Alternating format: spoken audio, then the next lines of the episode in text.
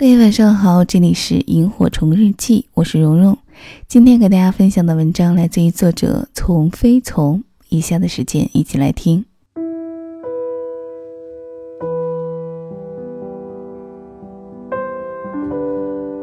理解他人的过程，就是走出自我中心的过程，也是长大的过程，发现每个人都平等的过程。基于你发现了每个人都是平等的。你就不会对人有过高期待，也不会对人有太失望的感觉，也就不会有怨恨。同时，你也深刻理解了他人。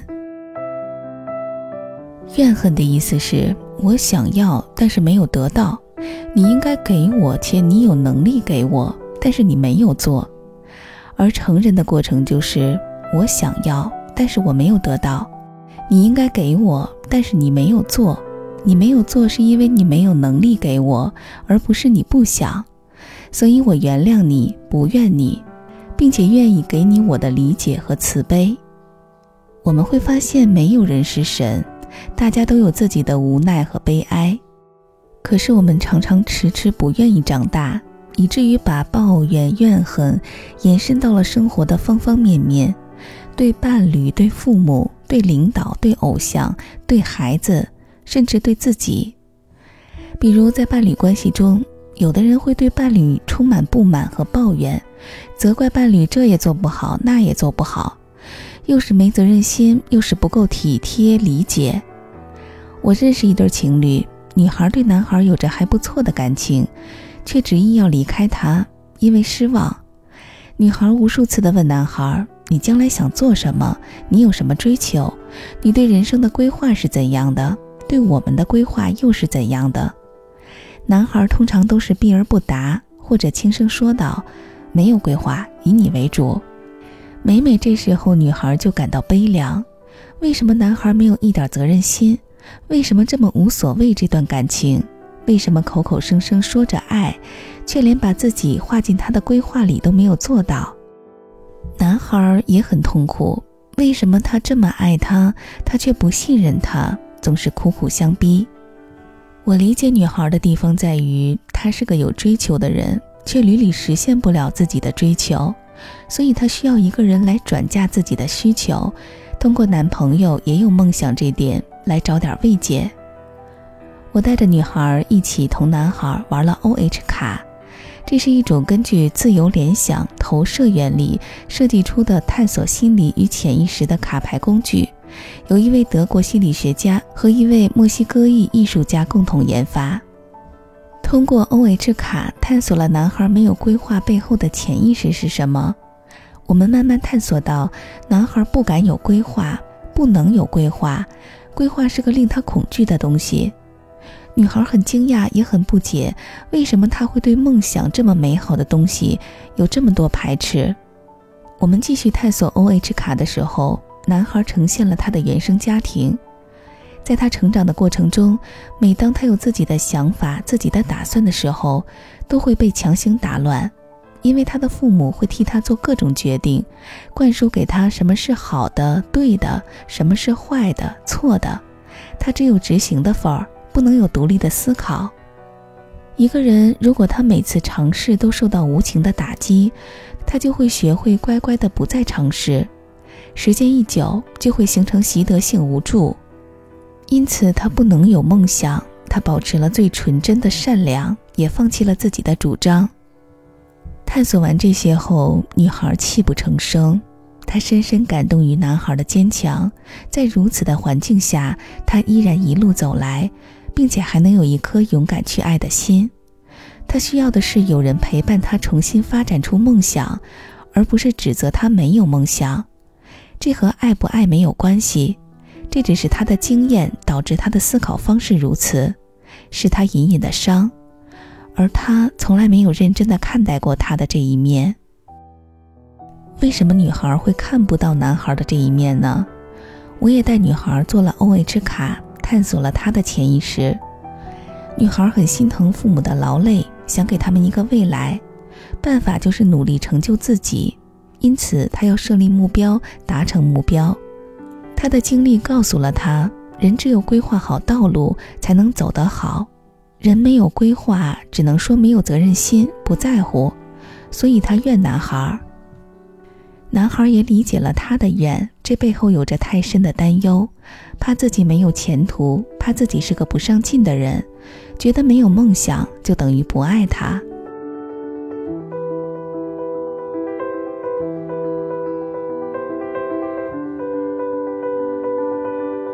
关系的和解有时候很简单，就是要能看到彼此内心深处的脆弱。当你能看到那部分脆弱的时候，你就不会再去怨恨对方，因为你知道了不是他不想给，而是没有能力给。你也知道了，其实他是想给的，是爱着的。你看到了脆弱，同时也就看到了脆弱之下的爱。而我们不愿意看到这些，是因为我们用自己的经验去理解对方，把对方当成了完全富足的人，把对方理想化为了绝对成人，从而毫不顾及他的成长背景、他的性格特质对他的限制。因此，我常说，理解一个人不仅仅是站在他的角度替他思考，而是把他放到他的成长环境里去理解他的人格，他为什么形成了这样的特质。他的什么经历导致了他这样？当你看到那些无奈后，你心中就升起了慈悲和爱。正如你会抱怨一棵小树为什么长得不直、瘦弱、这么不争气，不好好做一棵树。但当你发现小树的根部压着一块巨大的石头的时候，你才会由衷的被它的顽强折服。在如此的困境下，他都能找到适合自己的生存方式，顽强的长大。再来说说我们和父母的关系，这可能是人类怨恨的一个雏形。在小孩子的眼里，妈妈是掌握了生存资料者，因此她是绝对正确的，而且是绝对有能力的。婴儿天生就理所当然的想向母亲索取。妈妈也该有足够的奶水和爱供给他的成长。当这个妈妈没有满足他的时候，他就会生出怨。如果你去回忆和观察，你会发现很多奇怪的事儿被我们解读为不爱。有的人被严格要求不能有自己的主见爱好，全部得听家长的；有的人被忽视，因为爸妈工作忙等。总之，父母犯的种种错，导致了我们现在心理创伤不断。从我们的角度出发，他们的确没有做好，不是一个好爸爸或者好妈妈。一些很简单粗暴的错误，他们都残忍的犯了，剥夺了我们在敏感期该培养出来的特质，让我们花费了大量的时间去学心理学，填补自己的缺失，或者以更大的牺牲，企图在伴侣那里重新获得满足。我们会恨父母的种种，即使你嘴上说不恨父母，我更愿意说是强烈的道德感让你不敢去承认这种恨。因为真正不恨的标志应该是这样的：妈妈、爸爸，我同情你，心疼你，因为你会发现他们的成长经历决定了他们已经最优化的做到了如此。你的妈妈也曾经是个婴儿。在他长大的环境里，接受了那个年代的各种不幸，没学上，孩子多，被忽视，被暴力，被控制，被各种要求，都是常有之事。他们历经战争、饥荒、社会动荡，在那个年代巨大的扭曲下，他们想活下来，只有以扭曲点心理功能作为代价。然后，他们带着扭曲的心，努力地养育着你。他们想要的心理营养。他们作为人脆弱的部分，基本全部被忽视，没有得到过满足，甚至他们中年以后，作为一个中年的男人或女人，也尽是无奈。我也是在学了很多年心理学后，回家才第一次敢跟我妈讨论她的人生，她这些年的委屈、恐惧，以及对她老公的不信任。当我共情一个历经沧桑的女人的脆弱和悲哀的时候，我看到她默默地流下了眼泪，觉得很心酸。这个女人这些年活成这样也够拼的。她内心深处有一个没有被满足的小孩，从来没有被看到过。她无数次用控制、抱怨来尝试发出需求的呐喊，却一次次被孩子们说：“妈，你别唠叨了。”被老公附和着说：“你妈就是这样的人。”作为一个中年女人，不能被老公理解，不能向自己的父母再去索取，她唯一的寄托可能就是从孩子这里获得点什么。她也不想把压力施加下去，可是人的潜意识会让自己的需求通过各种可能性来寻求满足，她不知道，也无法控制。当我发现她不仅是个妈，更是个女人的时候，我觉得这个女人的一生很可怜。我愿意去爱他，而不是再去怨他。虽然我爱他的方式不一定是靠近他、听他唠叨，当然，这可能也是一种好方法。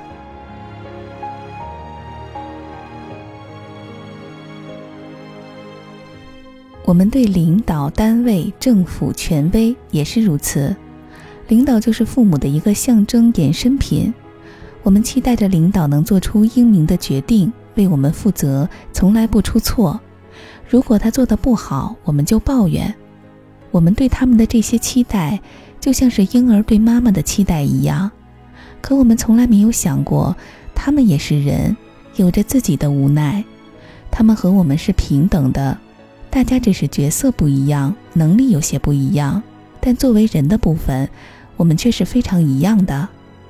萨提亚常说：“我们都是同一生命力的见证。”作为人，我们百分之九十八的部分都是相同的。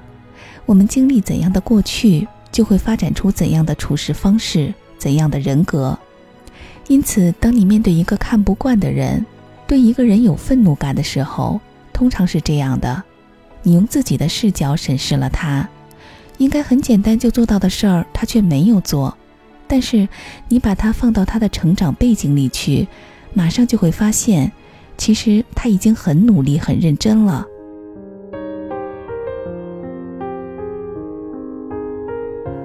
我的一个案主也是如此。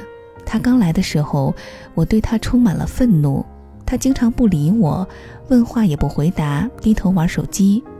这种没有回应的对话是很挑战我耐心的。但是我访谈得知他的背景后，顿时平静了下来。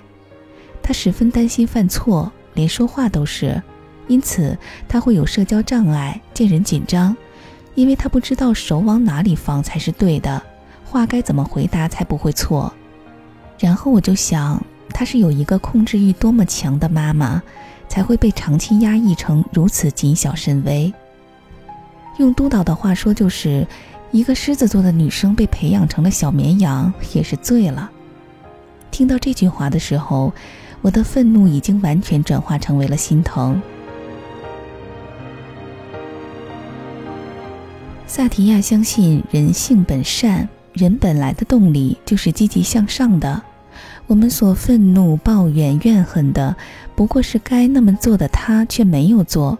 实际上，我们只是没有发现，他的确是没有能力这么做。虽然你有时候很难理解他为什么没有能力那么做。觉得他明明是有的呀，那也只是你觉得。从你的背景里看，他应该是有的。但是你需要把它放到三个背景里去看。第一个是童年成长背景，他的童年成长背景是怎样塑造了他的行为模式、人格特质和能力？他小时候经历过什么？这些会对他有哪些影响？他有过哪些创伤？他的能力跟你有哪些不同？他的想法跟你有哪些不同？第二个是你们的关系背景，你们是什么关系？你们有哪些共同的磨合和经历？长期的互动过程中，彼此间形成了哪些你不知道的印象？你清楚你是什么样的人，有哪些经历，在意哪些与不在意哪些？他知道吗？第三点是事件的背景。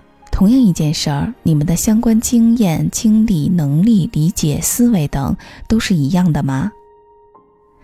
当你将它放到这三个背景之下，如果你依旧发现他有能力去做，但他就是不去做，那么除了要故意气死你之外，我是想不到其他理由的。可他为什么要气死你呢？最后就是理解和喜欢是两个概念，我不喜欢你。但我深刻的懂了你后，我就不会再对你有情绪，我理解了你的局限，就不会再去期待，也就没有怨，没有恨，没有讨厌。因此，我也认识到，我应该去寻求真正能给我满足的对象。已经数不清第几次这样蹒跚的日子，这些年过得不简单，还有一些未知的难。踏平旅途的孤单，回头看也算平凡。人世间总会有心酸。还好有我们作伴。听我说，可以听我说，有时懒惰，有时脆弱，有时像一个未经世俗的孩子，还不懂复杂与颠簸。不要失落，就这样听我说。若没有曲折，怎懂快乐？开心和难过，总要找个人说说，日子总会变好。哈啊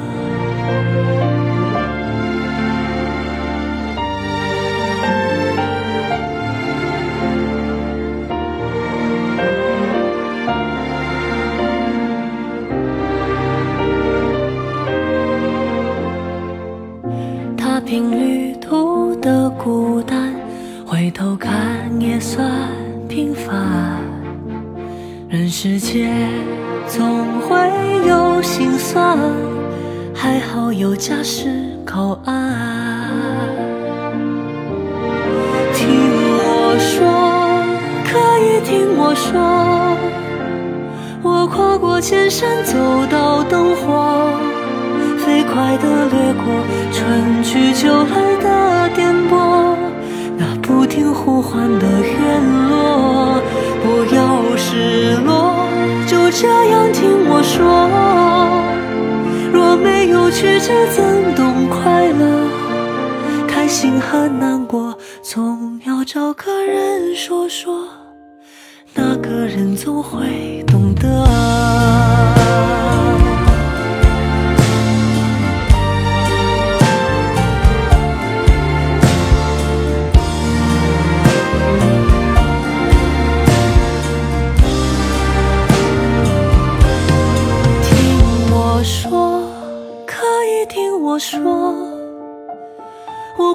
千山，走到灯火，飞快的掠过春去秋来的颠簸，那不停呼唤的院落，不要失落，